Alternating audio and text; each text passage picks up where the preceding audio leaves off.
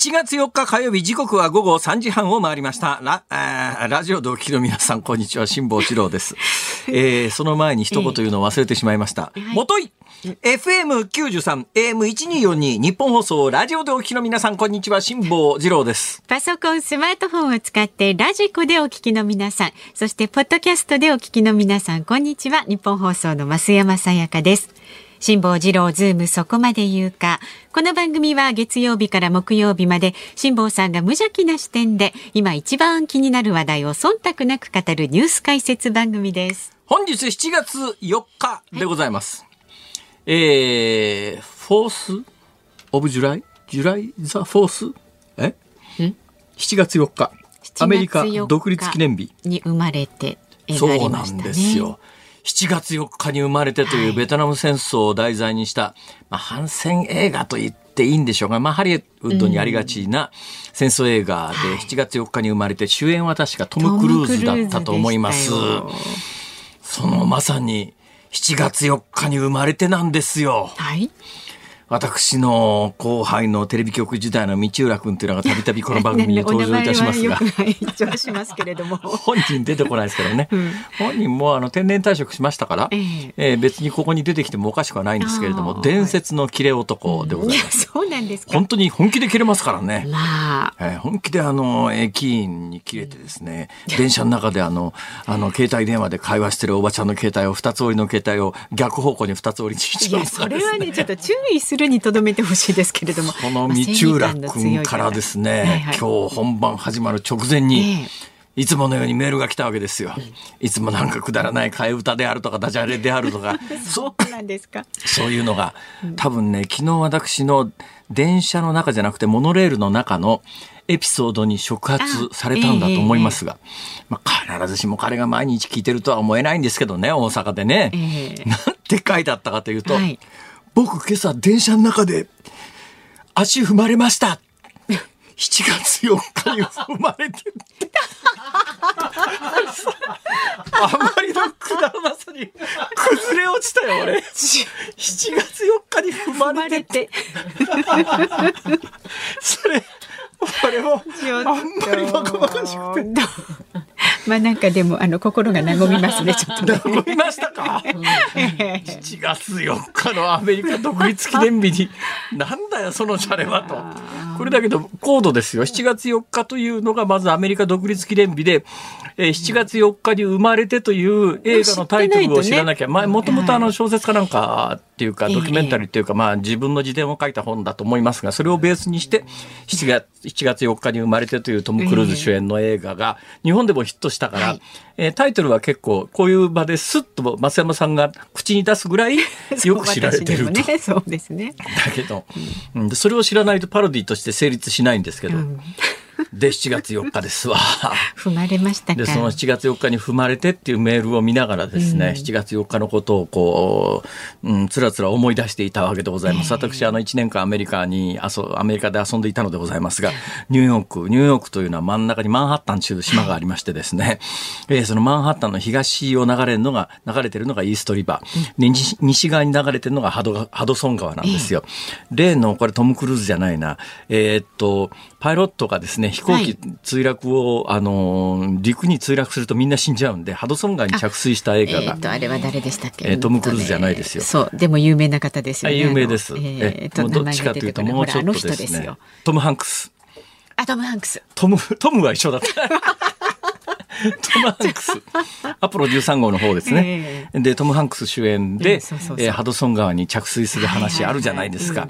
あの、あれバードストラックって言ってですね、うんあの、ニューヨークって空港が大きな空港が周辺に3つあるんですよ。はい。まあ、厳密に言うと一つのニューアークっていうのはハドソン川を挟んだ西側のニュージャージー州なんでニューヨーク州じゃないんですが、まあ、ええ基本的にニューヨーク市の周辺の空港っていうとあのハドソン川を挟んで西側にあるニューアークの空港と、えーマンハッタンの北の方にあるあのラガーディアっていう空港とそれから東の方にあるジョン FK っていう大体空港3つ。ジョン FK が一番遠いんですが、ラガーディアっていうのが一番近いんですね。でラガーディアを飛び立った飛行機がここで両方2つあるエンジンの両方バードストラックでエンジン停止して、はいはいはい。そのまま墜落するとですね、ニューヨークの郊外の陸地に墜落すると全員死んじゃいますから、パイロットの起点で、ハドソン川、まあ、ハドソン川中太ってね、日本の隅田川みたいなものをイメージしてると全然違うんですよ。やっぱりアメリカの川でかいですから。さあ、ミシシッピ川ほどじゃないんですけれども、やっぱりあの、ハドソン川ぐらいだったら、飛行機着水、旅客機着水できるぐらいの幅があるんですね。そこに着水させて全員、確か全員助かったと思いますが、ところがまあ、その後いろんな避難をパイロットが受けるという趣旨の話がトム・ハンクスのあ方で、そのトム・ハンクスじゃなくてトム・クルーズです。そうですね。なんでトム・ハンクスの話いや、わかんない。そこから展開するのかと思ったんですいや、そこから展開するつもりは全然ございません。そうなんですか。はい。うん、えー、で、そのトム・クルーズ、え、あ、そうなんです。7月4日。うん、それでね、で、7月4日の独立記念日って、日本ではまあ、そうか、7月4日アメリカの独立記念日かと、まあ知ってる人は知ってるぐらいの話じゃないですか。まあ、あまり意識しないですよね。ところが、アメリカはやっぱりね、この7月4日の独立記念日っていうのが、えー、やっぱね、日本みたいに、これを言うと、あの、右翼の人に怒られちゃいますけれども、建国が割と曖昧じゃないですか。紀元2600年とか言われたってですね、うん、2600年前の何月何日に日本が建国したとかっていう、なんか結構根拠が曖昧だったりしますよね。日本建国記念日2月11日ありますけれども、これまたなんで2月11日なのっていう論争があるぐらいで、まあ曖昧っちゃ曖昧ですが、アメリカの場合は7月4日というのはもう厳然たるもので、はい、とにかくアメリカってもともとイギリス植民地ですからね。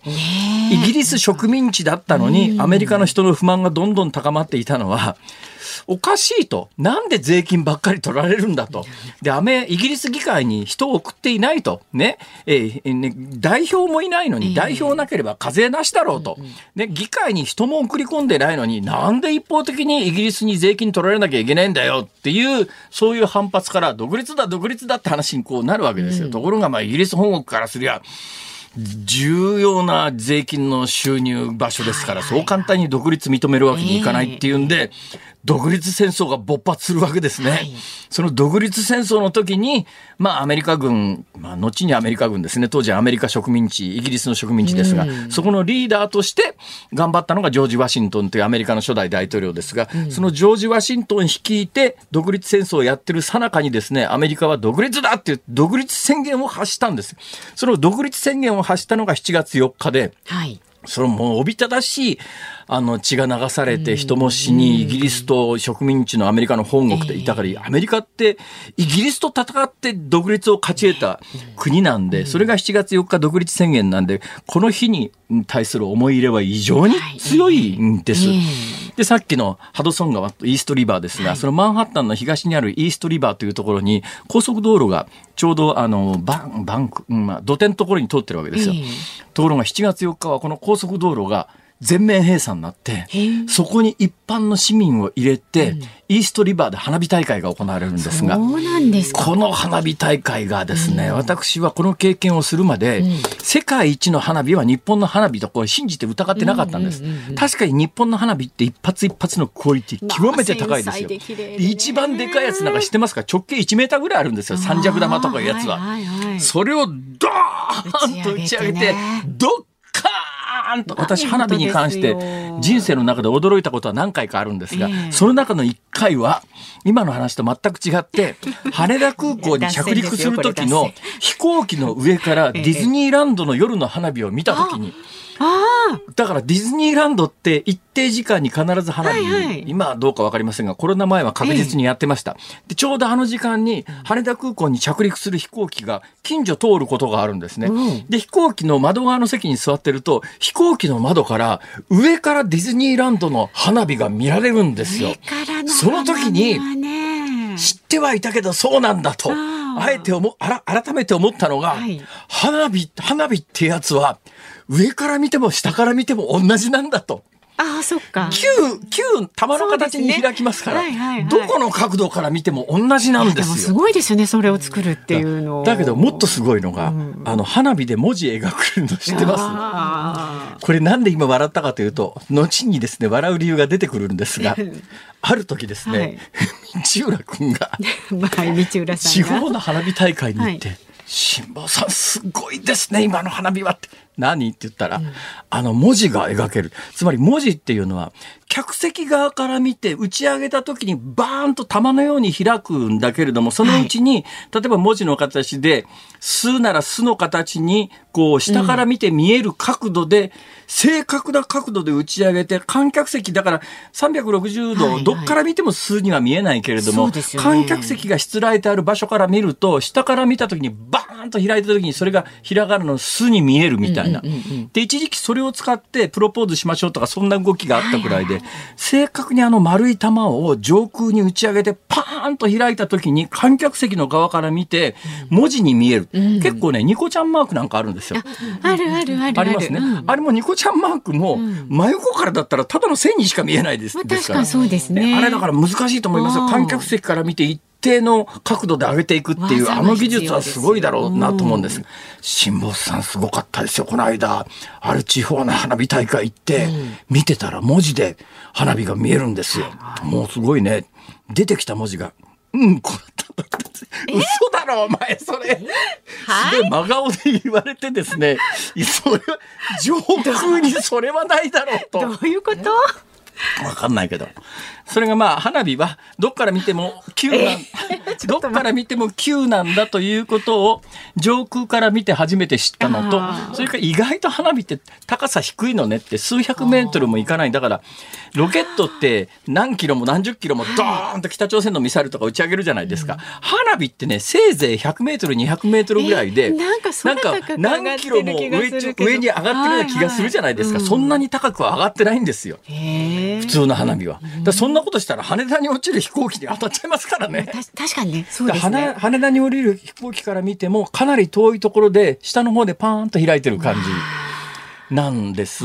で、まあ、いずれにせよ、私、あの、若い時に花火師さんの取材とかに行って、日本の花火って一番でかいやつは三尺玉って言って、直径90センチもあるようなやつが、ドーンと上がって、バーンと大輪の花が開くって、日本の花火って世界で一番すごいと思っていたんだけれども、7月4日のイーストリバーのニューヨークの花火大会を見た時に、確かに一発一発のクオリティは、日本の花火の方がすごいんだけど、私その朝からそこのイーストリバーの通行止めになったところにこう陣取ってですね無料だから7月4日の花火大会。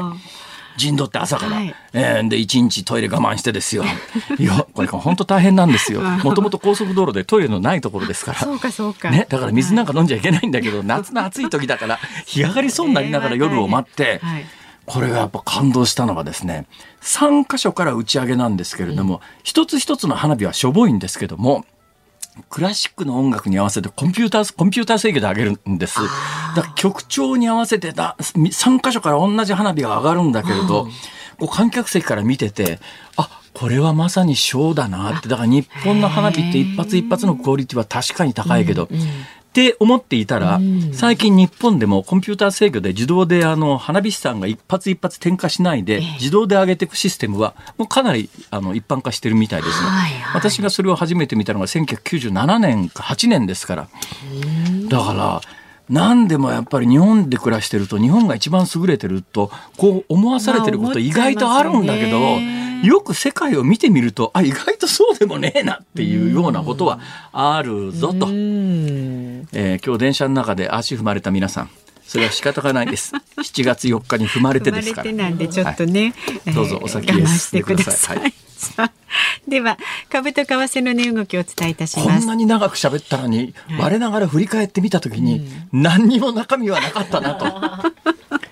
これはすごいことだぞとまあ。でも7月4日がアメリカの独立記念日だということがちょっと印象付けられましたね。それだけでしょ？まあそうですね。言ってみればね。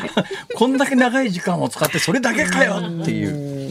まあええ辛抱節なんで、はい。では株と為替の。中身がないことを辛抱節そんなことないですよ。なんてこと言うんですか？今日の東京株式市場日経平均株価大幅反落しまあ、ました。昨日上がりすぎましたからね。そうですね。昨日と比べて330円81銭安い3万3422円52銭で取引を終えました。昨日中国が半導体材料になる希少金属レアメタルの輸出規制を発表し中国をめぐるサプライチェーンの問題が警戒されました。その他足元の株価上昇を受けた利益確定売りも出たという、ね、昨日あのバブル崩壊後の最高値をつけて、はい、昨日1日で500円以上上がってますからまああのこのタイミングで売っちゃおうという人、うんうん、逆にね今ものすごいエネルギーになってるのは、はい株が下がったら買おうという人たちがものすごい数控えてるんですよ。だからね、そう簡単には日本の株が大きく崩れないのはですね、下がったら買おうという人がいっぱい控えてますから。うんそういう側面もあります。はい、で、為替相場現在1ドル144円50銭付近で取引されています。昨日のこの時間と比べると10銭ほど円高になっています。さあ、ズームそこまで言うか。この後は昨日の夕方から今日この時間までのニュースを振り返るズームフラッシュ。4時台にズームする話題は、相次ぐ窃盗事件、価格の急騰で過熱化するトレカ取引の実態、トレーディングカードですね。トレーディングカード専門家の後藤博さん、スタジオ生出演です。いろいろと伺っていきます。で、5時台は、少年射殺事件から今日で1週間フランスの暴動逮捕者3200人以上にというニュースにズームします。番組ではラジオの前のあなたからのご意見今日もお待ちしております。メールで送ってくださる方 zoom zoom アットマーク 1242.com 番組を聞いての感想はツイッターでもつぶやいてください。ハッシュタグ漢字で辛坊治郎、カタカナでズーム、ハッシュタグ辛坊治郎ズームでつぶやいてください。では今日のズームミュージックリクエストのお題をお願いします。7月4日、電車の中で足を踏まれた時に聞きたい曲。7月4日、電車の中で足を踏まれた時に聞きたい曲。7月4日に生まれてのテーマソングどんな曲か知りませんが、それは除く。それは除いてお願いします。はい、選曲の理由も書いて、ズームアットマーク一二四二ドットコムまでお寄せください。トム・クルーズつながりでトップガンも外しますか？トップガンも外す。うん、トップガンありそうですよね。来そうですね。えー、じゃあその二曲省いてください。さあ、この後はズームフラッシュをお送りします。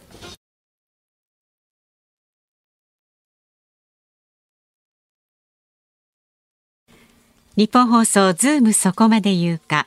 ここからは昨日の夕方から今日この時間までのニュースを振り返るズームフラッシュです。ロシアの独立系メディアメデューサは昨日武装反乱を起こした民間軍事会社ワグネルの創設者プリゴジン氏が1週間ぶりに新たな音声を公表したと伝えました反乱は裏切り者と戦うのが目的だったと改めて強調し今後もウクライナ侵攻に関わることを示唆しました。中国商務省は昨日希少金属のガリウムとゲルマニウムの関連品目の輸出を規制すると発表しました。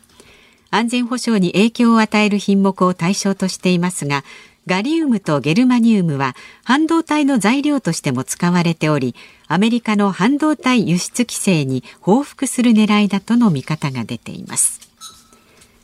財務省が昨日発表した国の2022年度一般会計決算は税収が前の年と比べ6.1%増え71兆1373億円と3年連続で過去最高となりました。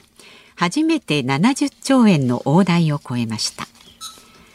日本銀行が昨日発表した6月の企業短期経済観測調査は大企業製造業の景況感を示す業況判断指数が価格転嫁の進展や自動車生産の回復などを受けて7期ぶりに改善しました。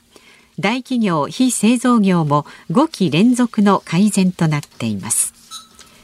百貨店そごう・西武のアメリカファンドへの売却計画をめぐり従業員の雇用維持を求めてストライクをストライキを検討している労働組合は昨日スト権確立に向け全組合員の投票を告示しました。7月25日に結果を発表する予定です。生成 AI の急速な発展を踏まえた政府の AI 対策の概要案が判明したと読売新聞が報じました。AI の開発者や提供者の透明性を向上させる必要性を強調し第三者による監査や認証制度の創設などを盛り込んでいます。松本総務大臣は今日の閣議後の記者会見でマイナンバーカードの管理に不安を感じる高齢者らを対象に暗証番号の設定がなくても交付できるようにする方針を表明しました。警視庁によりますと昨日の東京新橋で爆発音がした火災で火元とみられる飲食店の男性店長は店内の喫煙室でガスや下水のような匂いがすると思いながらタバコを吸おうとライターの火をつけたら爆発したと説明しました。はい、えー、昨年度の税収が71兆1373億円と3年連続過去最高となりました。まあ、日本政府が儲かってるのはいいじゃねえかっていう、そういう一言で済ましていい話では決してないのはですね、はい、なんで税収が増えてるかというと、例えばですよ、例えば、消費税。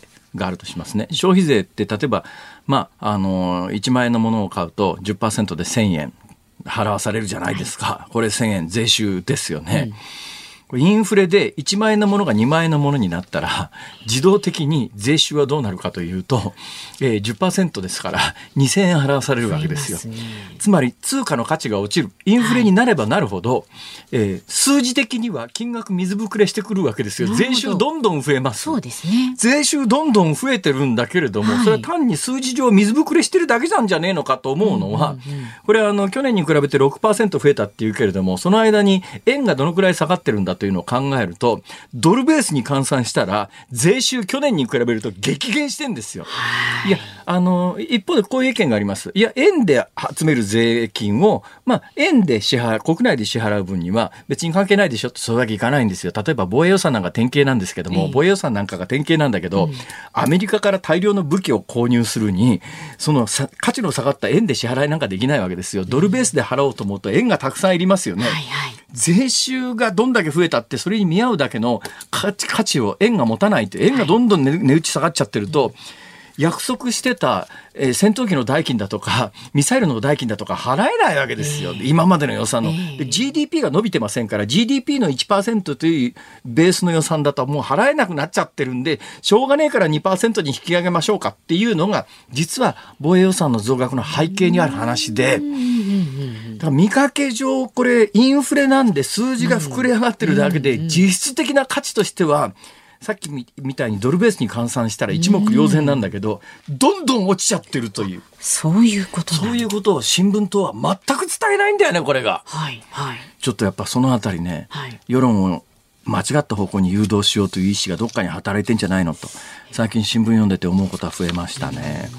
さて、えー、っと、アメリカ、総合は西部、総合西部ですらアメリカのファンドへ売却ですよ。これで従業員が何心配してるかというと、外資に売るに際しては秘密条項っていうのが多すぎて、売った後、総合や西部がどうなるかが従業員わからないんですよ。典型的なのが池袋のあの旗艦店のそ、はいはい、池袋西部ですよ、はい、あそこほらヨドバシカメラになるみたいな話があるじゃないですか、ねね、そうすると従業員として不安なのは、うんデパートってやっぱりね、一定数の従業員がいるからデパートなんですよ。はいはい、そこヨドバシになった瞬間に、あれ、かなり首切られちゃったりなんかしないの？っていうような不安があって。心配もね。はい。で、その組合員が、そのあたりストライキに向けての首都圏確立の、はいはい、まあ、あの、動きを始めたというのはそういう背景です。ズームフラッシュでした。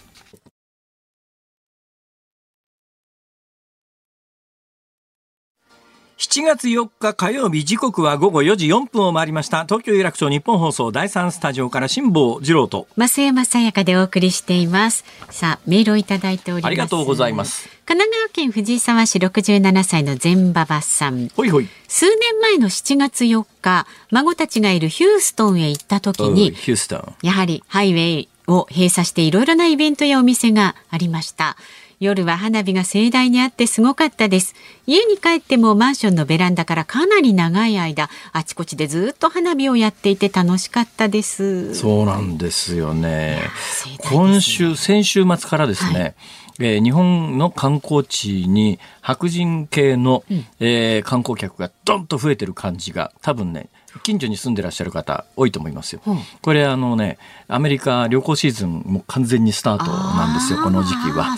もう学校もほとんどありませんから、はいはい。まあまあ基本5月の末から6月ぐらいになると学校で休みになっちゃうところも多いんですが、もうこのあの独立記念日前の週末からは完全にどこも休みにななるところ多いですからこれを機に旅行に行こうという人が、まあこれから増えますね。た。くさんの方がやってくると、ね。ヒューストンですか、うん。ヒューストンってなんか NASA のうち発射基地がありますよね。ああヒューストンでヒューストン行ってみたいんですけど行ったことないですけどね、うん。はい、まだ行ったことないとこたくさんあるわ。そうですよ。あと南極と北極。いやまたなんかあの冒険に出るようなことは口走らないでくださいね。南極は地面がありますけど北極って地面がないんですよね。海の中なんですよねあそこ。固まってないと北極点は行けないはずででも固まってるということになると冬に行かなきゃいけないのかしら？そうですけど行く気になってますか？いや僕ね寒いとこダメなんです。暖かいところの方がね。はいはい。先生、夏休みに留めといてください。そうですねえーまだまだメールお待ちしております。z o o m zoom アットマーク一二四二ドットコムでお待ちしております。さあ、この後は相次ぐ窃盗事件、価格の急騰で過熱化するトレカ取引の実態という話題にズームします。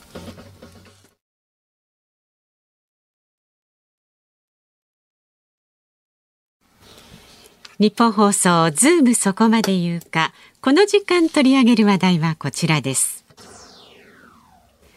相次ぐ窃盗事件価格の急騰で過熱化するトレカ取引の実態。山梨県警と埼玉県警の合同捜査班は今日埼玉県のトレーディングカード販売店から遊戯王のカード43万円相当を盗んだとして窃盗と建造物侵入の疑いで村上裕樹容疑者を再逮捕しました。お金がなかったので売ってお金にしようと思ったと供述しており埼玉、静岡、東京などでおよそ10件同様の盗みを繰り返していたそうです。トレーディングカードは近年人気が高まり珍しい商品は高値で取引されるため各地で窃盗事件が相次いでいます。さあ今日はこのニュースにつきましてトレーディングカード専門家の後藤博さんにお話を伺います。どうぞよろしくお願いいたします。よろしくお願いします。いいですよ、後藤さん。今手元にですね、世界一簡単なカードゲーム販売の教科書という後藤さんがお書きになった、ただでもらえるカードを10万円で売る方法。とい。う本があるんですが、この本の一番後ろに、まあ、著書紹介、著者紹介、著者略歴っていうのがあるじゃないですか。これを読んだらですね、えー現在は極力スタッフ事務所を持たないをモットーに自社ブランド販売で週30分の労働時間で自由な生活を満喫しているって1週間に30分らしいですよ。えー、これいいじゃないですか。とてもいいですね成そうですね功したら、後藤さんはい。弟子にしてください。あぜひ、コンサルやってます。何やってんですか？基本的にはその物販ですね。物販中国輸入でブランド品を中国から仕入れて日本で販売するというやり方を行っております。ブランドもんって偽ブランドじゃないあ、ですか。あの、自分でブランドを立ち上げて、まあはい中国製品を販売するというやり方になります、ね。はああ、ご自身のブランドがあるんですか？あ、そうです。はい。なんですか？後藤、後藤ブランド。そうですね。ガガジェット系は扱ってます。ガジェット系。まあ、ちょっと面白グッズとかそういうやつですかね。例えば一番売れてるのは何ですか、一番売れてるのだと、はいそうですね。あるいは売りたいもの。まあ一番売りたいのはやっぱおもちゃですかね。おものすごいこう、しょうもないというか、はい。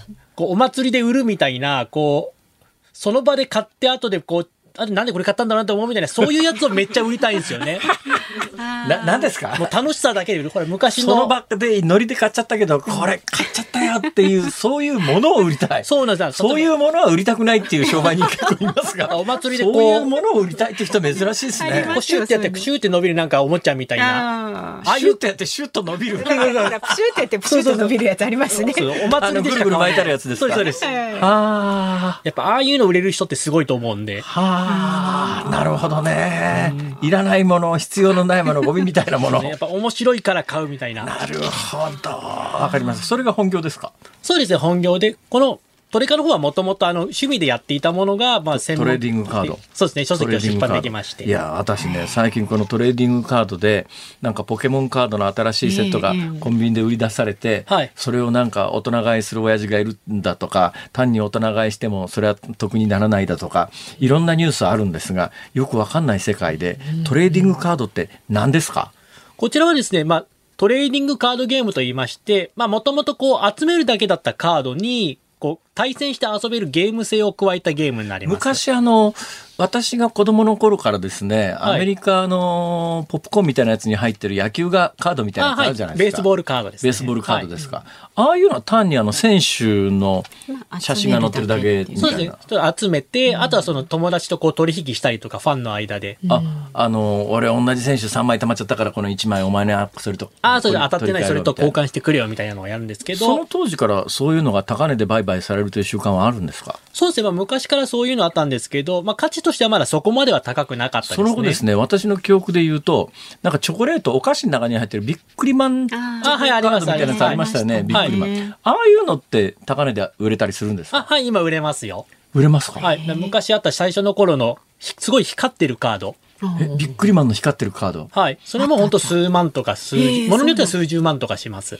あの、私、昔やってる番組でですね、はい私、その番組の出演者だったんですが、ビックリマンのチョコが流行ってるって話になった時に、ビックリマンのチョコの会社に行って、はいそしたら、あの、イラストを描いてる人が、私をモチーフに、なんか、悪魔みたいなやつそうですね。あはいはい。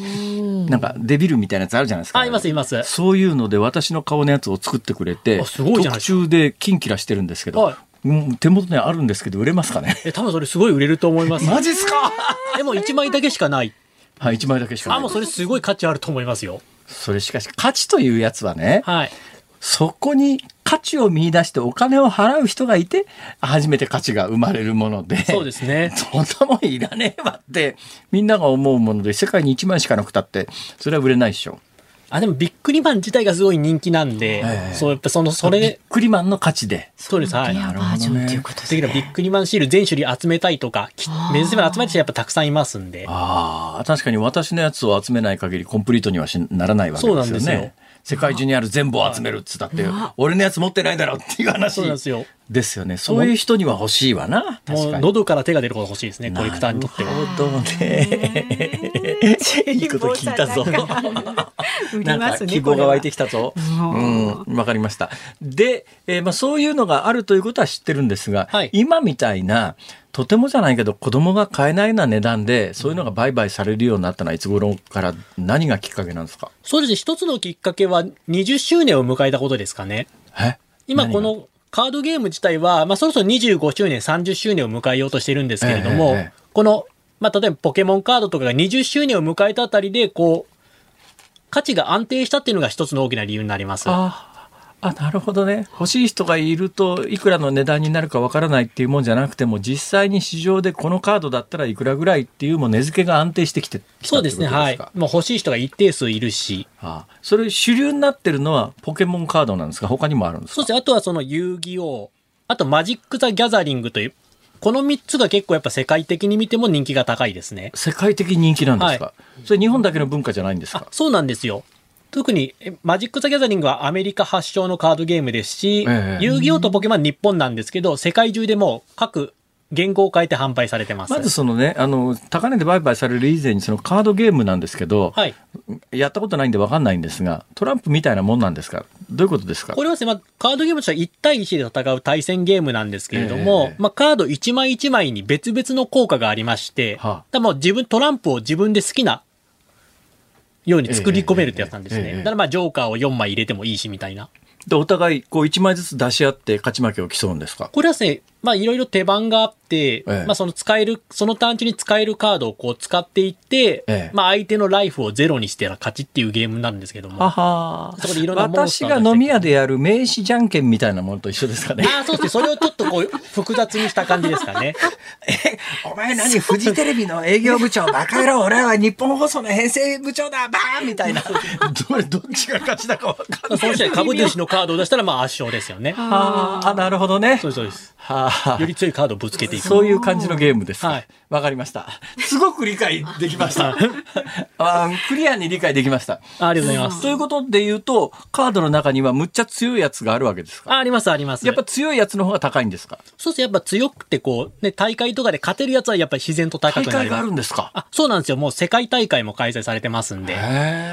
週末にはそのお店とかで毎週のように大会が開催されてまして。後藤さんはそれにどっからのめり込んだんですか？カードゲームでのめり込んだんですか？売買でのめり込んだんですか？私はカードゲームですね。はちょうど確かに、に、まあちょっとお自分しゅ、デビューが遅くて24歳くらいの時にちょっとカードゲームにハマい。ごめんなさい。って、今の年齢がわからなあいんで。41歳が20年くらい前ですね。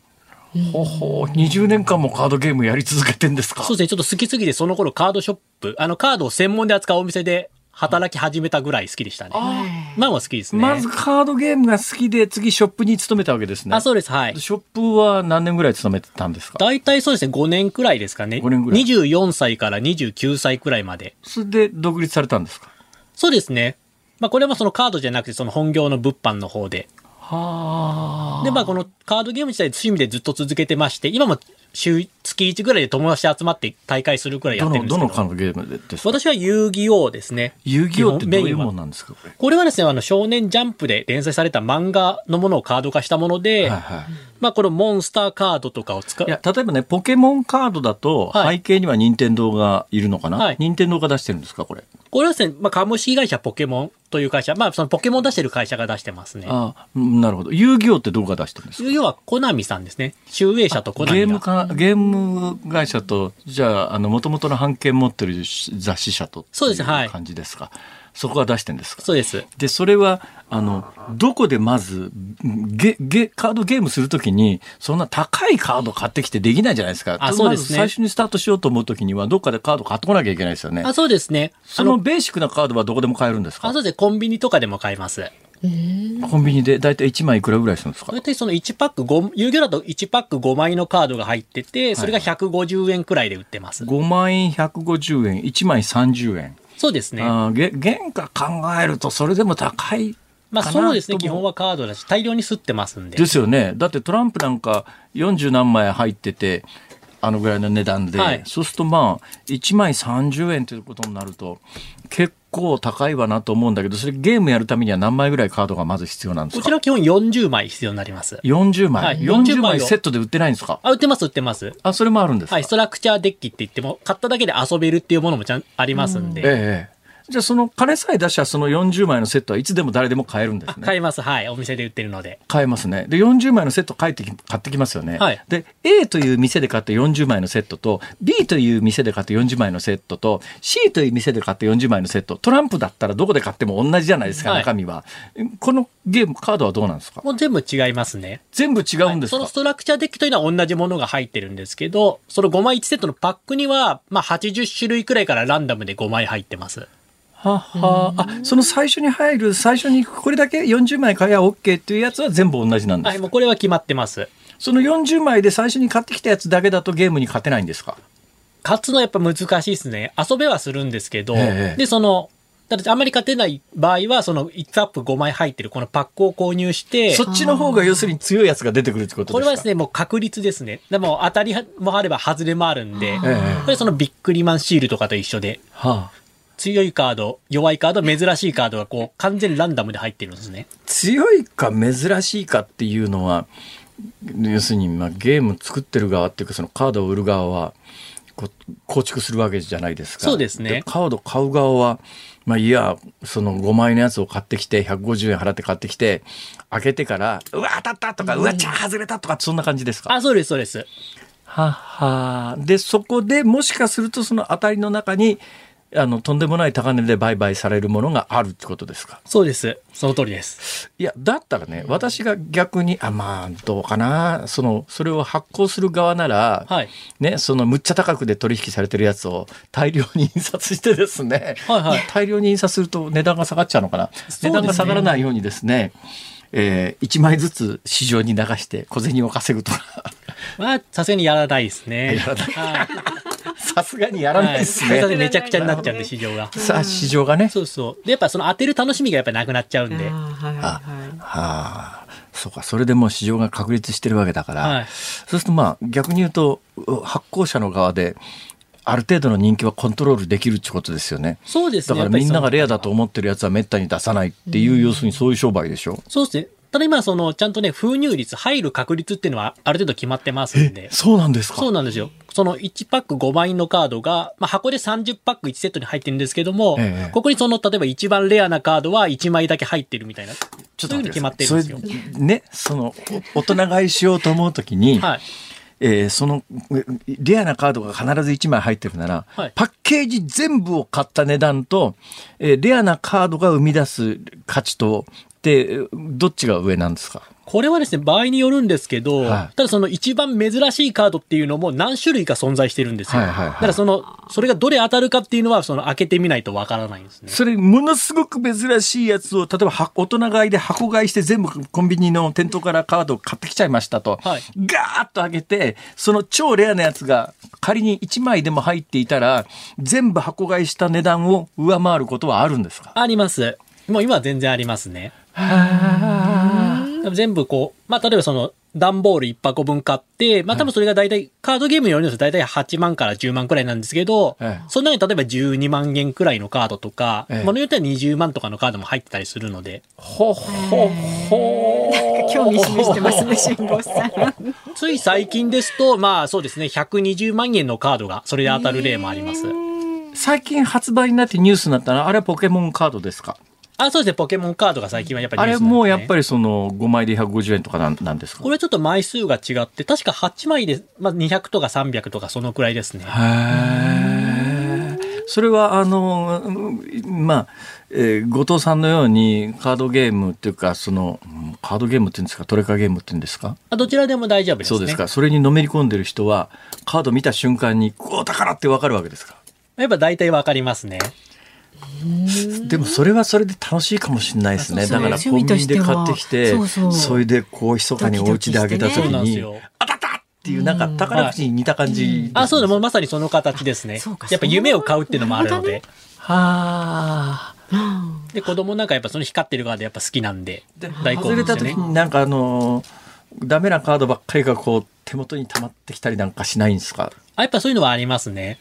どうするんですかそういう時それはですね、まあ、お店とかで買い取りができるので、そうそう、あの、カードショップとか、その、リサイクルショップなんかで買い取り、カードゲームは買い取ってくれるので、えそのまあ、安いカードとかでも、束でいいくらとかで買ってくれる。言っちゃなん。ですけど紙紙ですか？プラスチックですか？紙です紙で紙です紙に印刷したらもんでしょ？はい。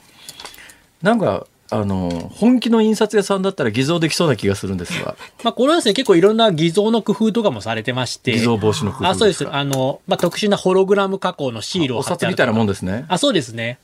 正直偽造カードっていうのも結構出回っているんですけど、今やっぱ価値が上がっちゃったんで。どのぐらい出回ってんですか？いや、もうこれはもうちょっともう何枚やるかわからないです、ね。偽造カードってやつは捕まされちゃった場合に見抜けるもんですか？素人さんでもこれはね、あからさまな偽物だったら多分わかると思うんですけど、ええ。本当成功な偽物みたいなのが増えてきてるんで、ええ。ちょっと知識ない人とかだと間違って掴んじゃってそのまま、知識がある人ならわかる。ある程度は、はい。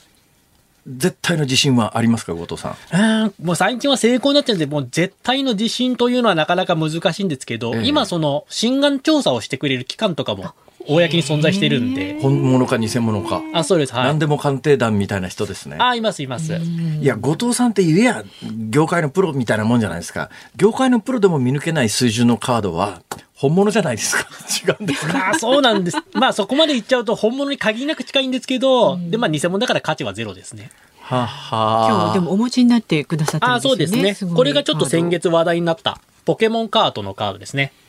えー私は怖いから手を出しません。はい。これはリーゲのえーなんかカードの周りをプラスチックで厳重に覆ってあります。そうですね。これはあの、まあマグネットローダーって言ってカードをプラスチックのでちゃんと固めて傷とかがつかないようにする商品になります。あ私が触ってもカード本体には指一本触れないってあそうですそうです思ったやつですね。それ。ポケモンのなんで？あ、それでポケモンカードですね。それはおいくらなんですか？こちらが今20万くらい。20万ですよ、紙っぺら1枚20万円。で、一時期80万円まで高騰したんですけど80万、円今ちょっと下がって。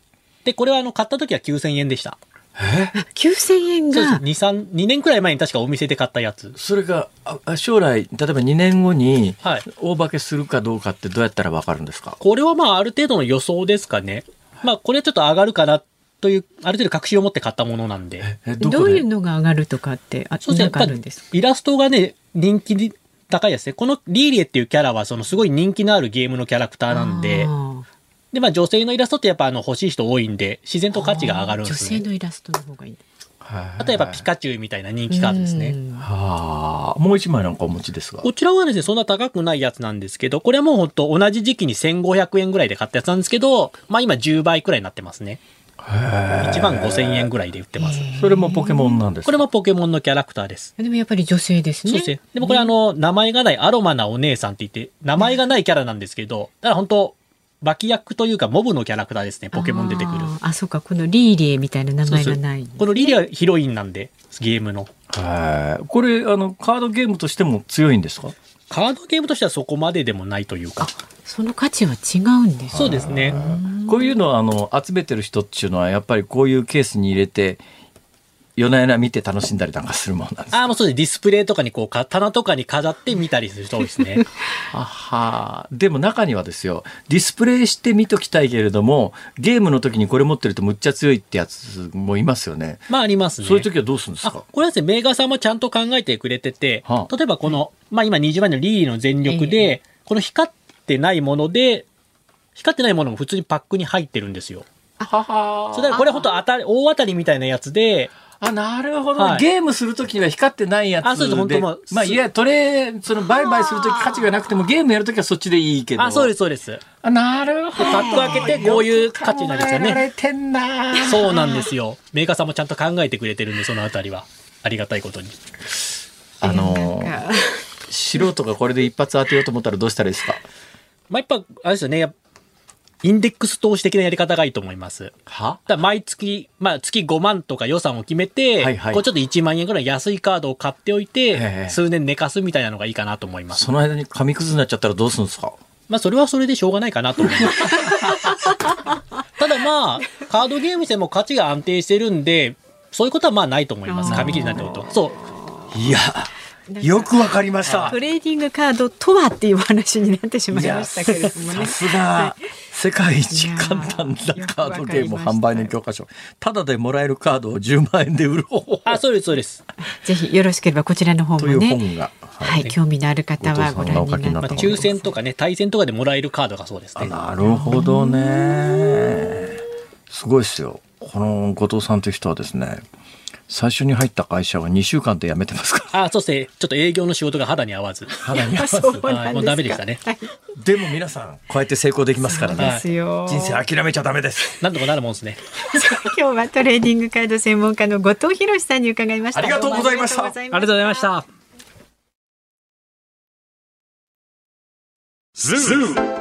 ニッポン放送辛坊治郎ズームそこまで言うかをポッドキャスト YouTube でお聞きのあなたいつもどうもありがとうございます。ニッポン放送の増山さやかです。お聞きの内容は配信用に編集したものです。辛坊治郎ズームそこまで言うかはラジオ局ニッポン放送で月曜日から木曜日午後3時半から毎日生放送でお送りしています。番組はラジオの FM93 AM1242 に加えてラジコでもお聞きいただけます。ラジオラジコではポッドキャスト YouTube 版にはないコンテンツが盛りだくさん。アトムさん吉田由紀ちゃんの中継企画。さらに辛坊さんが「夕刊フジ」の気になる記事を解説するコーナー。そして辛坊さんが聞きたい曲をお送りする「ズームオンミュージックリクエスト」などラジオラジコでしか聞けないあんなことやこんなことがいっぱいです。ポッドキャスト YouTube を聞いた後はぜひラジオラジコで辛坊治郎ズームそこまで言うかをお楽しみください。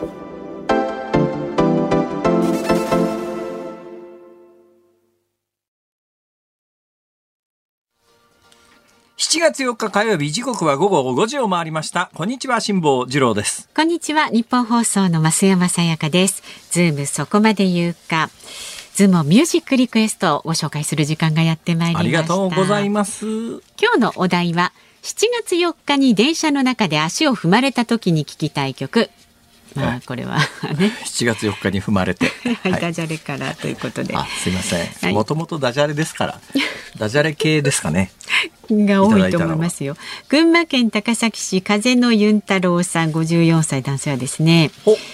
足を踏まれたと言ったら足を踏まれると言ったら社交ダンスですねシャルウィーダンスでお願いしますムッと来てもこの曲を頭の中で流して独立記念日を迎えたいですねとシャルイダンス。なかなか綺麗に。うんねね。綺麗な方向で。ありがとうございます。それから、えー黄色スプーンさん群馬県土浦市43歳女性の方はビーズの裸足の女神が聞きたいです自由の女神の女神と足が入っているのでなるほど。うんなるほど。うんなかなかですね埼玉県八潮市の63歳の男性だから言ったじゃないのさんは電車で足を踏まれたらそりゃ痛いですね。沢田千佳子あ痛いをリクエストします。来ました。ダジャレ系が。やってきましはいたよ、。内村くん並みです。はい。えー長野県佐久市のバカ丸出しさん47歳ですね 内村ジョネームですか。それ紹介しづらいじゃないですか。ちょっとねえ足を踏まれた時は相手に対してどこ見てんのよって言いたくなりますそんなセリフが似合う三河健一さんのサソリ座の女をリクエストしますどこ見てんのよってねサソリ座の女。はいまあ、よく考えてみたら、何の関係もないっちゃ関係もないんですけど。ありがとうございます。それから埼玉にお住まい70代の男性の7月4日に噛まれてさんです何ですか？何ですか？踏まれたり噛まれたり大変ですけれども、はいアメリカでは足を踏まれて、えー発する言葉はアウチですねあち。確かに。アウチアウチとくれば、あちちちのひろみ号、郷ひろみさんのゴールドフィンガー99お願いします。えーゴールドフィンガー99、はい。私も大好きな曲ですが、はい。えー何回もかけてます。そうですね。はい。結構頻度高いです。はい。葛飾区の葛飾区北斎さん59歳は7月4日に踏まれて足を踏まれる可能性の高いシチュエーションといえば満員電車。谷圭さんのあんた誰が思い浮かびました？残念ながら谷圭さんのあんた誰？どんな曲それ？これは満員電車の曲なんですかね。え谷圭さん。ガチョーン、はい、えっと大分県のお呼58びでない歳男性。お呼びでない。お呼びでない。ケチディケチディジーズさなんんですって。リクエスト曲ザブルーハーツでふんだふんだいやそれリンダリンダでしょそれ。それ。はい。あの頼みますよお誘いましたよ今日は。なんですかそれ。もう呼び水になっちゃってこれ。これあのいいいいんですけど葛飾区北斎の谷圭さんあんた誰ってそんな曲のレコードっていうか CD っていうか音源がああるのか？ると思いますけどね。あったらじゃあどんな曲か聞いてみるか、あじゃあ試しに。はいはい。えー私全く今何にも思い浮かんでないんですが、うんまああのそういうリクエストをいただきましたんでじゃあ行ってみますか、はい、ではエンディングで谷圭さんの「あんた誰?」をねお送りいたしますんで楽しみにお待ちになってください。なかったらもう花はじめにしとこうか。なかったらじゃあハナ肇さんの何か曲で、スーね、ダラ節。スーダラ節になっちゃいますか。はい、これは確実に音源あるでえーしょそうですね、はい。スーダラ節あります。さあ 番組ではラジオの前のあなたからのご意見は24時間お待ちしておりますのでメールの方は zoom アットマーク 1242.com ツイッターの方はハッシュタグ辛坊治郎ズームでつぶやいてください。あなたからのご意見をお待ちしております。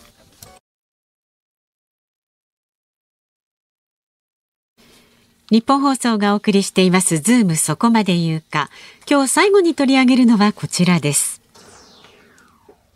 少年射殺事件から今日で1週間フランスの暴動逮捕者3200人以上に。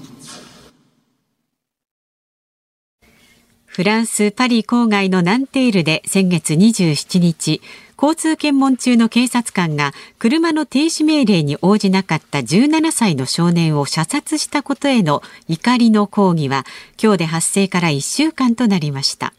南部マルセイユ、中部リヨンなど各地で夜間の放火や略奪が繰り返され、昨日までに3200人以上が逮捕されました。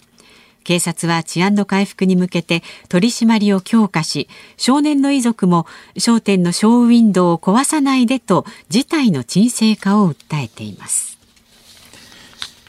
フランスのこの移民問題って結構根が深いっっていうかですね。私の記憶で鮮明に残ってるのは今から18年前2005年にやはりあの移民の若者が確か警官に追われてあの、電源施設に入り込んで2人感電して死んだんですね。その後で、やはり連日暴動が起きてえらいことになったんですが、はい、当時の大統領は確か志らくさんだと思いますね。志らくさんって日本でも、あの、大相撲が大好きで、馴染みのある人ですね。もともとパリ市長かな？なんかそれと、あの、フランスの大統領と両方やってると思いますが、あの、ラクさんの時代ですよ。で、やっぱこれから、ちょっとやっぱり移民に対して、えー、いろいろ考えなきゃいけないよねっていうことで、いろんな対策が行われたはずなんだけど、それから18年経って、全く同じことがまた起きたかっていうのが私の正直な感想なのと、で、まあ、あの、パリに限らないですけど、欧米って結構あの市民がいろんな政府のやり方に対して抗議運動を起こすのは一般的に昔からあるもんですよ。で、直近でもパリは、あの、例の年金の、はい、えー、支給開始年齢引き上げという、これは年金火薬だ。まあ、あの、政府の側から言わせれば、年金を持続可能なものにするための改正だって言うんだけど、うん、年金の受給開始年齢を引き上げられる国民の側からすりゃ火薬だっていうことになって、連日大きなデモで、フランス中騒然とした記憶は新しいと思います。それはだって今年の3月かなんかに始まったばっかりのやつが、3ヶ月結構燃え続けたというか、揉め続けたやつを今のあの、政権はようやく抑え込んだと思ったら今回これで。だけど、あの年金の改正改悪をめぐる問題の時には、え大きなあの政府のやり方に対する反対運動、批判運動は規模としては非常に大きなものがあったんですが、暴動にならなかったんですよ。やっぱ今回暴動になっちゃったっていうことが非常に本質的な問題で、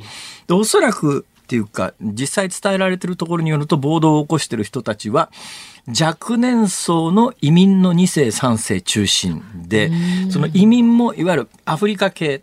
でアフリカも人種的にはですね北の方のアフリカだとアラブ人に顔立ちがよく似てる人たちがいますね。もうちょっと南の方の中央アフリカに近いところだと、えー、黒人の人たちが多いんですがだからまああの黒人系アラブ系両方いてるいるんですけども、これやっぱりねあの植民地主義の時代の残りみたいなものが それを引きずってるところがありまして、フランスの植民地だった。フランスは広大な植民地を中東からフランスに、あの、中東からアフリカにかけて持ってたんですね。で、広大なフランスの植民地では、公用語がフランス語なんですよ。はい、そうするとその後独立したけれども、公用語フランスっていうアフリカの国はたくさんあるわけです。うんそうするとまあ、そのアフリカを公用語として母国語として使ってる人たちはどっか先進国行って働きたいなと思った時に当然言葉通じるところ方がいいわけですよ。うん、すね、フランスに。でまあフランスの国民からすれば、うん、まあ、白人系の国民からすれば人権問題ということも当然リベラル派の中にもあるし、はい、プラスしてやっぱりね実利的な問題もあってフランスも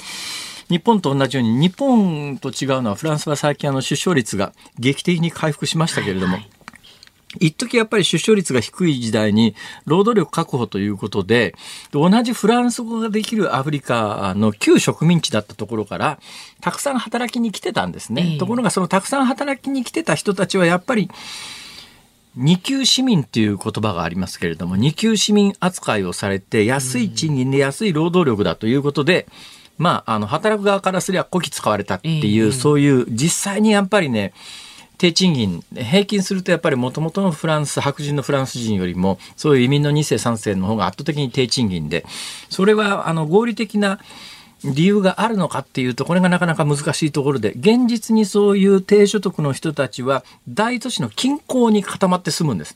田舎だと仕事がないですからだけど大都市の中心部はあの、いろんな値段が高くて住めないので、どうしても、どこの都市でもそうなんですが、うん、大都市近郊にそういう人たちがたくさん住むところができるわけですね。はい、今回、騒動の発端になった、あの、射殺された17歳の少年は、アルジェリア系、だから北アフリカ系の移民、だからおそらくね、アラブ人っぽい顔立ちの少年だったと思います。うんえー。で、フランスでアラブ系の株立ちや黒人の人たちが、えー、街で警察官に職務質問される確率は白人の20倍と言われてます。でそれはね、ある種根拠、警官の側からすりゃ、うん、だってその人たちは犯罪発生率高いんだもんっていう、そういう理由付けを当然職務質問をする側はしますけれども、うん、職務質問される側からすりゃですね、多くの健全に普通に市民生活を送ってる人が街歩いてるだけで、はい白人に比べて20倍も職務質問の頻度が高いということになると、これやっぱり差別なんじゃないか。うん、やっぱ定流にあるのは、やっぱり安い労働力確保ということで、まあ、あの、大量に旧植民地でフランス語のできる人たちを労働力として集めてきたんだけれども、結局、二級市民として集ま、集めた形になって、その二級市民の人たちが大都市の近郊で、えー、まあ、いや、地域によったら、貧困率50%近いみたいな地域もあるわけですよ。まあ不満が溜まっていて。で、今回のことでやっぱりちょっと日本も反省しなきゃいけないなと思うのは、はい、今あの日本もものすごい数の移民をの方を入れてるんですがちゃんと移民の人に働いてもらうということで日本人と同じ待遇で人権もしっかり守りながら受け入れるんだったら私はね今後やっぱり日本は労働力がどんどん減っていきますからなんとかしないとまずいんで、はい、移民の受け入れは私は必要だと思うんですが、その時に二級市民扱いにしてあの安い労働力だと思って働くようなことをすると同じことが起きてしまいます。だから移民を受け入れるんならしっかりと受け入れるっていうことでちゃんとした待遇を与えてっていうことをしないと今みたいになんだかあの、えー、労働者の1号が2号が1号にみたいなぬるっとあの拡大して、そういう手当を行わずにぬるっと拡大していく方向性は、将来同じことが待っているぞという気は私、受け入れるんならちゃんと受け入れないとっていう、二級市民扱いをすると絶対同じことは全世界で起きてますからね。そこはやっぱりね、多山の意思とすべきだと思います。ズームオンでした。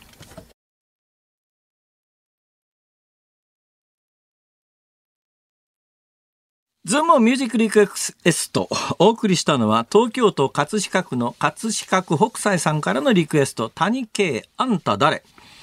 1964年ですって。だから私知らないわけですね。はいはい、まあそんなことないか。56年生まれだから知っててもおかしくないか。ギリギリのとこですね。えー、作曲山本直純。ね、あの、ヒゲの体のでっかい作曲家の方ですね。うんうん、作詞塚田茂。作詞塚田茂さん、この方もあのテレビでも一世を風靡しましたが、もともとは多分ラジオもやってらしたというか構成作家の戦後の構成作家の元祖みたいな。この方も体のでっかい人ですけども、はいはい、で確か高田文夫さんかなんか、このこの方の系統ににいらっしゃるんじゃないかと思いますけどね。はいはい、だからああなんか作曲山本直純作詞塚田茂時代だな っていうね。そんな考えです。はいあんた誰でした？あもうこんな時間。えー、明日の朝6時からの飯田浩司の OK 工事アップですが、コメンテーターはジャーナリストの佐々木俊尚さんです。で、明日のズームそこまで言うか、えゲストの方は日本経済新聞中国総局長の桃井裕理さんと中国で施行されました改正反スパイ法にズームしていきますので明日もぜひお聞きになってください。はい。えー、この後、ショーアップナイターですか？はい。えー、バンテリンドーム名古屋からの中日巨人戦ですね。はい。はい。いうことでございます。えー、解説福留康介さん、実況が村上弘和弘さんでございます。はい、辛坊治郎ズーム、そこまで言うか、ここまでの相手は辛坊治郎と、増山さやかでした。明日もあるよ